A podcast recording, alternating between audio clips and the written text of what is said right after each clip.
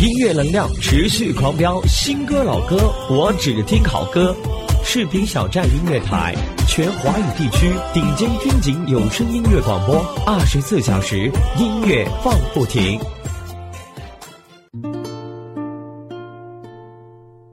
关于爱情，也许就在你的附近，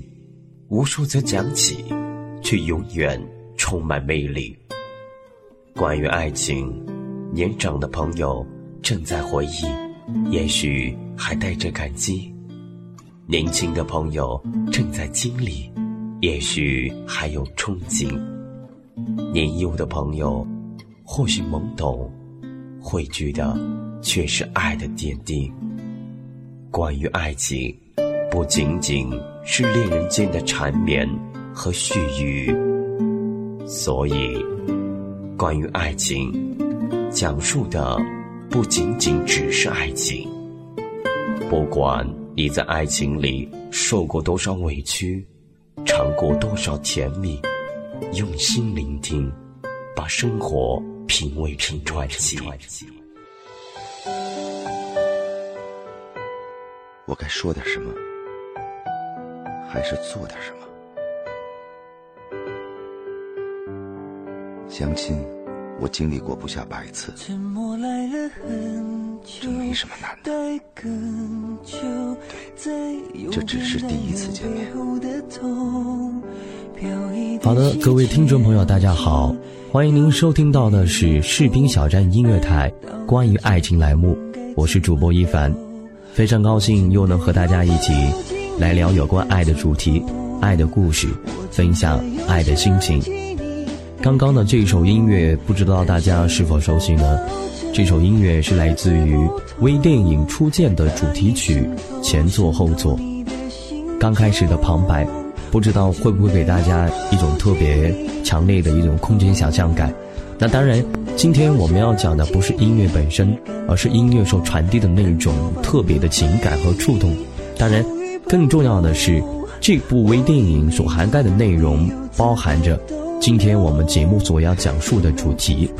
嗯，初见微电影讲述的是男主人公赵阳，三十四岁，品貌端正，有房有车，但是属于是单身剩男一类。相亲不下百次的他，早已经不再相信爱情。反而以相亲为爱好，在一次次机械式的相亲过程中，他可以跟形形色色的不同女人打交道，更何况有时候会有一些意外惊喜。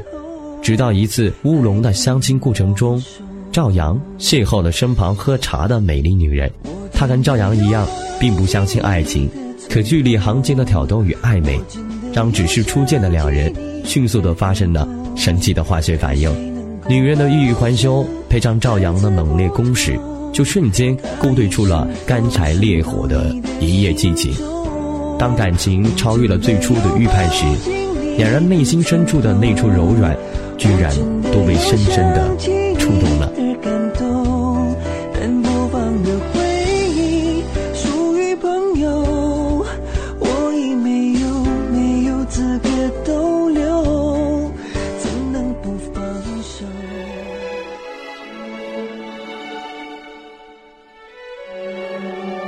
我想听到刚刚的介绍，应该大概猜得出来了吧？对，我们今天要讲的主题就是相亲。那么说到相亲呢，我不知道听众朋友会对这个词汇会有怎么样的反应。嗯，当然，我相信在不同的人的眼里会有不同的理解。据一凡本人所了解和不完整统计嘛。在我的身边，至少有百分之九十到九十五及以上的适龄单身男女青年，有参加过相亲或被相亲的经历，就可见现在相亲在社会是非常普遍，也是越来越流行。那么同时呢，也有很多人是通过相亲的方式找到了理想的另一半，相亲呢也不再是令人羞涩或者尴尬的话题。就连样貌、身材等各方面资质优越的明星，其实也一样不避讳相亲，因为他们大多数因为工作忙碌，没有时间谈恋爱，又或是由于公众人物的关系，在择偶方面有特别的要求，很难遇到合适的对象，所以呢，有相亲的经历也是再正常不过了。那在节目的一开始，呃，一凡呢就和大家盘点一下那些明星相亲的趣味事儿。首先给大家首先讲到的是孙红雷，在很多异性的眼里呢，孙红雷是一个非常有魅力的男人。那其实呢，据他个人透露呢，他和很多大龄单身汉一样，也曾去相亲，应该会有四五回吧，但最后都无果而终。呃，据他自己描述说。曾经有人给他介绍一位女朋友，是个医生，而且还是博士。他当时就问他朋友：“对方戴眼镜吗？”他朋友跟他说：“他不戴。”他说：“那就行，介绍给他。”后来那个女女医生问他朋友：“呃，说他真的是要给他介绍孙红雷吗？人家可是大明星啊，别跟他开玩笑。”结果就是相亲的那天，你还没有来，被他吓跑了。那其实除了大家所公众所熟知的这些单身汉，在我们男人心目当中的一些女神，也是有过这样的相亲经历。比如说，有着女神之称的林志玲。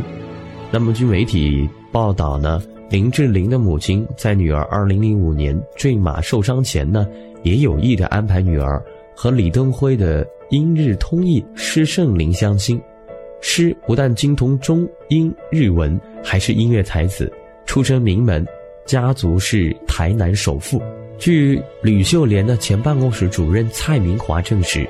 一次与林母聊天时呢，才得知林母有意撮合女儿和施圣林。施圣林受访时，大方的承认欣赏林志玲，但因为忙着工作，志玲也很忙，以至于无法有进一步的发展，最终无疾而终。我在想，如果真的相亲成功的话，或许我们在后来就看不到太多林志玲的身影了。我们还要讲到一个，就是内地非常熟悉的一位女明星李冰冰。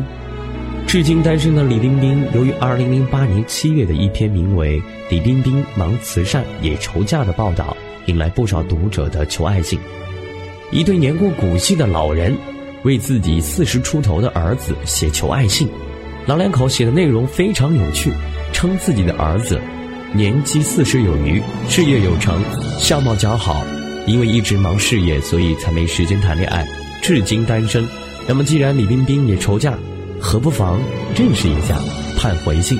呃，随信还附带了老两口儿子的一张半身近照，态度十分诚恳。当然，这次意外的相亲，也是让李冰冰有点哭笑不得。那刚刚有听到了这么多关于相亲的趣味故事，其实相亲在我们生活当中，它不仅只是一个比较热的词汇，也是我们生活当中，呃，那些适龄的单身男女青年，啊，认识异性伴侣的一个比较常见的方式。那为什么会有这么多人愿意去相亲呢？那当然，相亲会给大家解决一些问题，比如说有的人确实。是到了一定的适龄结婚年龄，或者是超龄结婚年龄，他们相亲的目的就很明确，是想找一个老婆或者找一个老公来结婚，就是人们常说的以结婚为前提来进行交往。很多人都希望相亲后在半年或者一年内结婚，也有一些年轻一点的单身男女，他们的想法只是找一个合得来的伴，找一个人来谈恋爱。这些人年纪很小，可能也是刚大学毕业，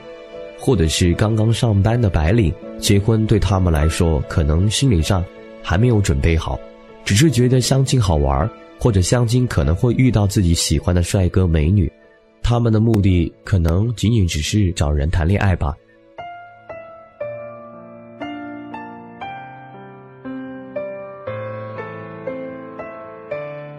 那还有一些人呢，其实去相亲只是为了走走过场，呃，其实这样的人还很多的呢。比如说，呃，有很多确实不想交男女朋友，但是家里逼得比较紧，又迫于介绍人的面子，就这样出去相亲，敷衍了事。呃，比如还有一些人是已经有了暂时不能公开的男朋友或者女朋友，但是与长辈帮忙介绍，迫于压力也只能马马虎虎，敷衍敷衍。那当然还会有一批人利用相亲这个幌子来进行违法的一些企图，有的人通过相亲来骗财骗色的，嗯，这种事件还不在少数。这当中利用女生急于嫁人的心态进行违法犯罪活动，还有男生呢被女网友骗财的也不在少数，也望大家来提高警惕。还有一种相亲交友滋生出了一个职业啊，当然这个职业是，我们不太认同的啊，叫酒托，这也是骗术的一种。女生呢往往会通过网上来发布征友征婚的消息，然后呢约在某某的酒吧或者是某个餐厅相亲见面，点很贵很贵的酒，最后让男生买单。那迫于各种面子的问题，呃，男生往往是吃哑巴亏。呃，还有一种相亲呢，说的直白一点，就是想骗吃骗喝，啊，这种其实还是比较少的，啊，相亲往往是男生买单嘛，因此女生也会借着相亲的名义出来，呃，骗吃骗喝啊。我曾经认识一个女孩，呃，怎么来说嘛，她就特别享受这种状态，呃，跟各色不同的陌生，尤其是男人，呃，各种约会，各种碰面。然后，呃，让他给钱给他，然后请他吃饭什么之类的，他以此来觉得炫耀，觉得自己很有魅力，啊，很享受这种被宠溺的感觉。当然，当时我就给他建议啊，我觉得其实对女生来讲，有这样的魅力，别人愿意主动，而且带着纯正的目的来帮你，是很好的。当然，如果以此来炫耀，或以此来作为你魅力的一种展现，我觉得我非常不认同的。而且很容易出现危险，啊，我觉得所以很容易出现危险。对于相亲这个方式，我相信仁者见仁，智者见智的。有的人不赞同，呃，因为会觉得相亲难以找到自己有感觉，呃，难以找到自己有感觉的人。也有人会觉得相亲的对象一般的品质都不会太高，呃，或者是年龄偏大。呃，除了我们所熟知的那些大龄男女青年有相亲的经历之外，其实还有很多地方，尤其是那些农村的地方，啊，很年轻的时候，可能还不到二十岁，十几岁就开始有相亲的经历了，甚至于十几岁就有订婚的情况，在我们某些省份，嗯，有这种情况，让我觉得既诧异的同时，又觉得婚姻大事在很多地方确实是筹备。啊，安排的比较早的。那同时呢，也有很多人表示赞同的，因为觉得，嗯，现在很多人都工作比较忙碌啊，咱们的呃压力也比较大，相亲呢是一种增加认识伴侣的途径和方式。那同样的，通过相亲的方式嘛，相对来讲有引荐人、有介绍人，会比较知根知底，这样的话也比较放心。那同时呢，也有人会觉得，相对那些。比较被动、比较腼腆的单身男女，呃，有相亲的方式，可以作为一种推波助澜的方式，帮助他们去增进互相的情感，呃，这也是一个比较好的。当然，对于相亲呢，我倒觉得我们要以平常心态去看待它，就当做一次普通的就是朋友聚会一样的。如果你真的是想找一个合适的伴侣的话，我觉得对于每一次的相亲也好。啊，朋友的引荐也好，普通的聚会也好，你都确实需要以认真的态度去面对。一凡本人呢，也是对于相亲这种方式也是表示接受。那当然还有一个大前提就是，呃，要去参加相亲，那么，呃，介绍你们认识的这个介绍人，一定要是对你和对方非常了解的人，呃，了解你对于另一半的喜好，包括你个人的人。这样的话，成功率会比较高一点点。其实说来说去呢，相亲，呃，也是一种认识彼此的一种最基本的方式。呃，那当然更多的相识啊，到相知、相恋，到相惜，然后到相伴，最后走入婚礼殿堂，一直走到人生的最后，它是需要一个过程，需要你们互相彼此去了解、去碰撞、去投入的。我们也祝，呃，今年还在单身当中的优质男女青年，在今年，呃，能够找到自己的另一半。也希望在之后的节目当中呢，有你的共同参与，来分享你的爱的故事。呃，我们之后呢会开通互动话题。那当然，大家也可以通过我 QQ 的方式来加我的微信，啊，我的 QQ 是三三三七六九八五。当然，大家如果想继续收听我们的节目的话，也可以通过酷狗电台、豆瓣小站、百度贴吧啊、喜马拉雅等等等等各类门户网站、各类网络电台来收听到我们视频小站的关于爱情节目，我是一凡，今天的节目就到这里，下期见。